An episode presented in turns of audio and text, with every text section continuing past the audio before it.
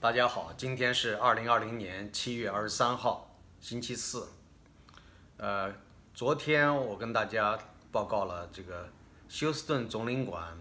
被美国强令关闭，而且限制在七十二小时之内关闭。结果呢，引发了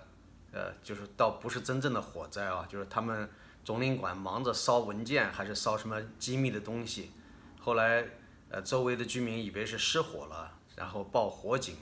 最后呢也没有让人家消防队进去，啊，现在有一些传言说这个美国派了这个无人机，呃，去拍摄一些具体的情况。有的人说他烧的不仅有文件，还有这个烧了这个美钞，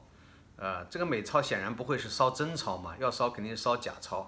啊，如果是有这样的行为的话，那可能就是犯了刑事罪，这件事儿就给闹大了。啊，这种说法不知道有没有确切的呃确实的证据，这只是一个传言。但是现在比较实锤的有什么东西呢？呃，就是今天我们看到的消息说，呃，是因为休斯顿总领馆里边有中国的工作人员叛逃了，叛逃了以后向美国政府，呃，向 FBI 提供了一些证据，这些证据里边有文字的一些呃资料，说中国在搞一些间谍活动，啊，窃取知识产权。呃，这里边有很多的资料。既然有一个叛逃的人，你想想这个，肯定是有相当多的证据了。另外还有一件事儿呢，外界可能不知道的，就是前不久美国是逮捕了一些间谍。这些间谍呢，其中有一个在上机场准备坐飞机逃回中国的时候，呃，是谁把他送到机场去的呢？是这个驻休斯顿总领馆的总领事，呃，这位姓蔡的总领事亲自送他，结果当场。就被人家 FBI 把这个间谍抓住了，呃，因为这个蔡总领事呢，他是外交人员，而且是比较高级的外交官员，所以有豁免权，要不然的话，可能就是以同伙的名义就会一起被抓走，呃，所以现在这个情况呢，就是非常严重，要不然美国也不会采取这样的一种非常激烈的方式来强行的关闭总领馆，而且只给了这么短的时间。呃，所以中国自己内心啊，它是理屈的，要不然的话，他早就，呃，虽然现在你说外交部发言人他也有什么强烈谴责这样的字眼，但是并没有那么强硬。如果真正要是没有理由的去这样做的话，那中国会蹦得更高，会进行强烈的抗议，会召见呃美国驻中国大使，会这个发出什么照会，会搞一大堆的事儿的。但是这次没有，可见呢，有一些把柄已经被美国方面抓住了。而且这个可不是随便传言哦，是美国总统还有美国司法部长巴尔这召开记者招待会，这些事儿呢都是在讲的范围之内，呃，那么这些情况呢说，呃，现在还有消息说旧金山总领事馆是下一个打击的目标，而且有可能情节比这个还要严重，啊，因为现在呢在旧金山总领馆里边就躲藏着两名中国的军方人员，就是他们隐瞒了中国的军人的。这个职务军衔和在美国的使命，他们是以访问学者的名义，呃，在这个美国从事间谍活动。其中有一位女学者是在斯坦福大学做研究。那么现在呢，当 FBI 要调查她的时候，已经找她问过话了。她现在呢就躲藏到了这个旧金山总领事馆。所以现在呢，就是说。呃，中国驻美国的这些总领事馆，至少现在有两个已经被证实是跟间谍有直接的关系啊，窝藏间谍。所以这样的事情呢，你想想多么的严重啊！美国如果是在战争时期，那肯定就会呃宣布断交。现在是和平时期，没有宣布断交。但是呢，现在如果要关闭这两个非常大的总领事馆的话，那个影响是非同一般，就接近于断交了，对吧？你说断交，他也不是一次断交。他假如说把你的几个主的主要的总领事馆给你强令关闭，那中国方面也会采取报复措施。现在我们听到的新信息呢，就是说中国打算把美国驻成都总领事馆关闭。那如果这样的话，对等的你关一个我关一个，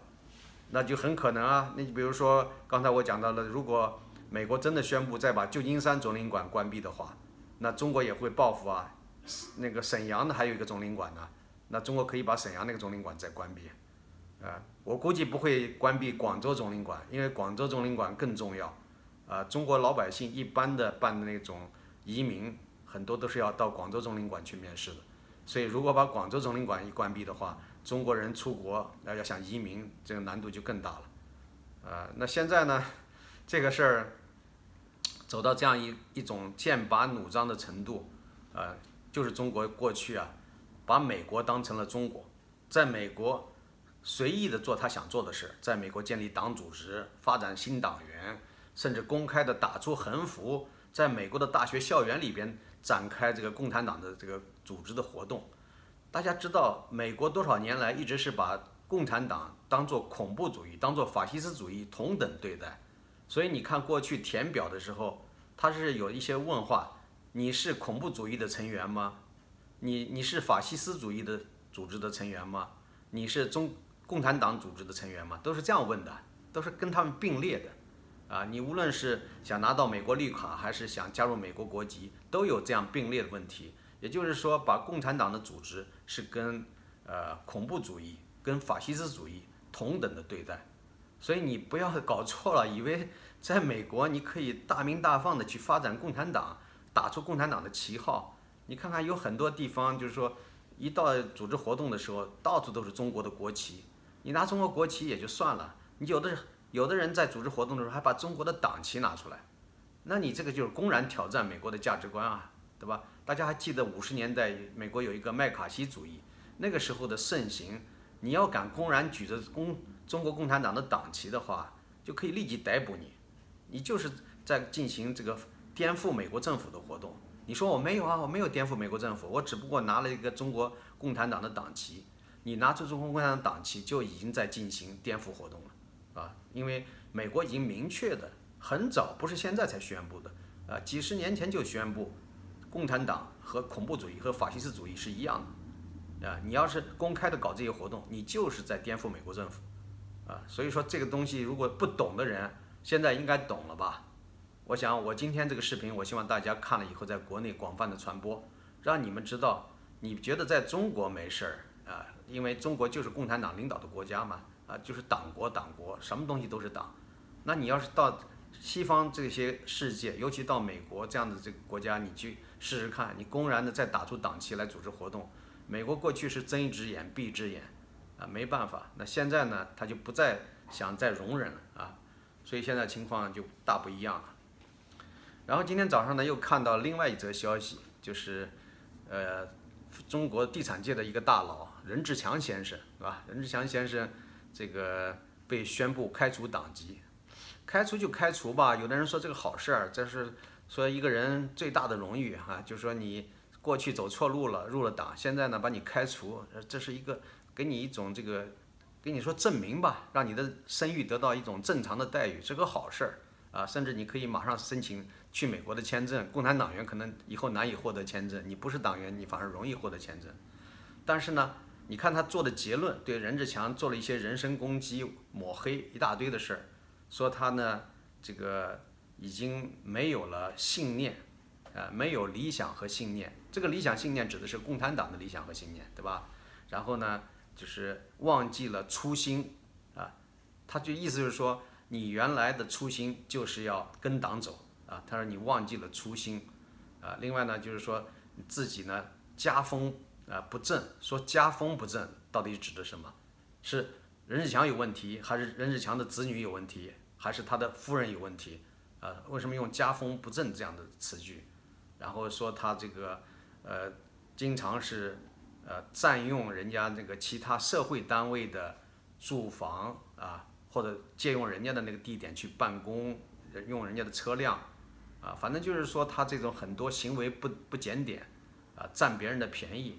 那任志强是一个企业家，当然他过去是国营企业的企业家，后来呢变成股份制企业，国有控股。是吧但是你说他跟别人有商业往来，人家愿意给他呃提供住房，无论是提供住房还是提供办公用房，给他提供车辆，这都是人家自己的事儿。但是呢，这个就看作是党性不强的一种表现，算是腐败，算党员干部的腐败行为，啊，列了很长的一大段儿。这个我本来是想把这个一长段都念一遍，但是想想没必要念了吧，因为现在信息这么发达，大家上网搜一下。这个党组织，呃，还有这个开除呃任志强的时候，他很长的一篇文章，专门讲任志强的各种不是，啊，那么任志强毕竟还算是在中国是有头有脸的，他的父亲当年是副部级，对吧？他自己过去当过兵，入过党，是所谓根正苗红的啊。然后后来他又交往了那么多人，其中他在中学时候就跟王岐山的交往非常的密切。王岐山曾经当过他的辅导员，虽然呢，王岐山也当时也是中学生，就是王岐山是高中生，任志强是初中生。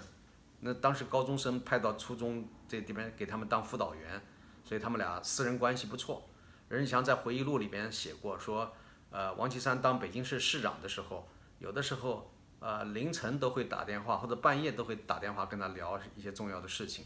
可见他们俩关系非同一般，是吧？但是呢，后来当任志强挑战习近平，习近平视察几家这个主要的媒体党媒，啊，不是说党媒啊，当时习近平视察人民日报、新华社、央视的时候，说媒体要信党。所以任志强呢就在自己的微博上面就怼了一下，啊，意思就是说，这个这难道这些媒体不是纳税人出钱吗？啊，那你这说这个党媒，这媒体都要信党的话，那意思说党办媒体应该由党费来办，是不是？其实呢，这个话呢，我觉得我在二零零三年、零四年的时候就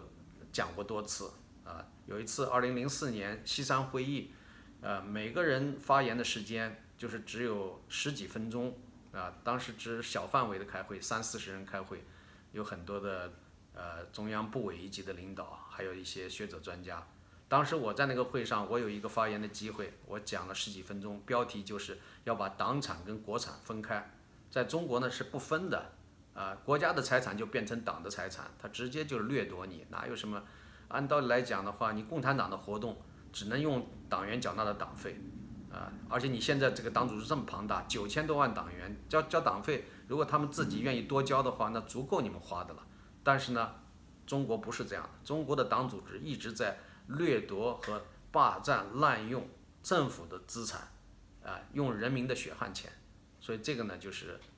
所以这个政党确实是越位的太厉害了，是一个贪腐的党，是占用资源的党。呃，那么总的来讲嘛，把任任志强开除出党，很多人都很高兴，说人大炮这个大嘴说来说去的，好像有王岐山做他的后台，习近平也没有把他怎么样，一开始是给他警告处分，啊，现在呢干脆就把他开除出党了，啊，因为他并没有说停止，他虽然说话说的很少了，而且有一段时间警察找他喝茶，甚至他有一段时间被软禁一段。啊，软禁期间呢，也是不能见人的，他只有自己跟自己说说话，对吧？但是任志强似乎没有屈服，还是说了一些话，还是继续的怼。那这样的话呢，现在给他把党籍开除了，啊，应该说最后最后的一层保护已经没有了，没有保护伞了，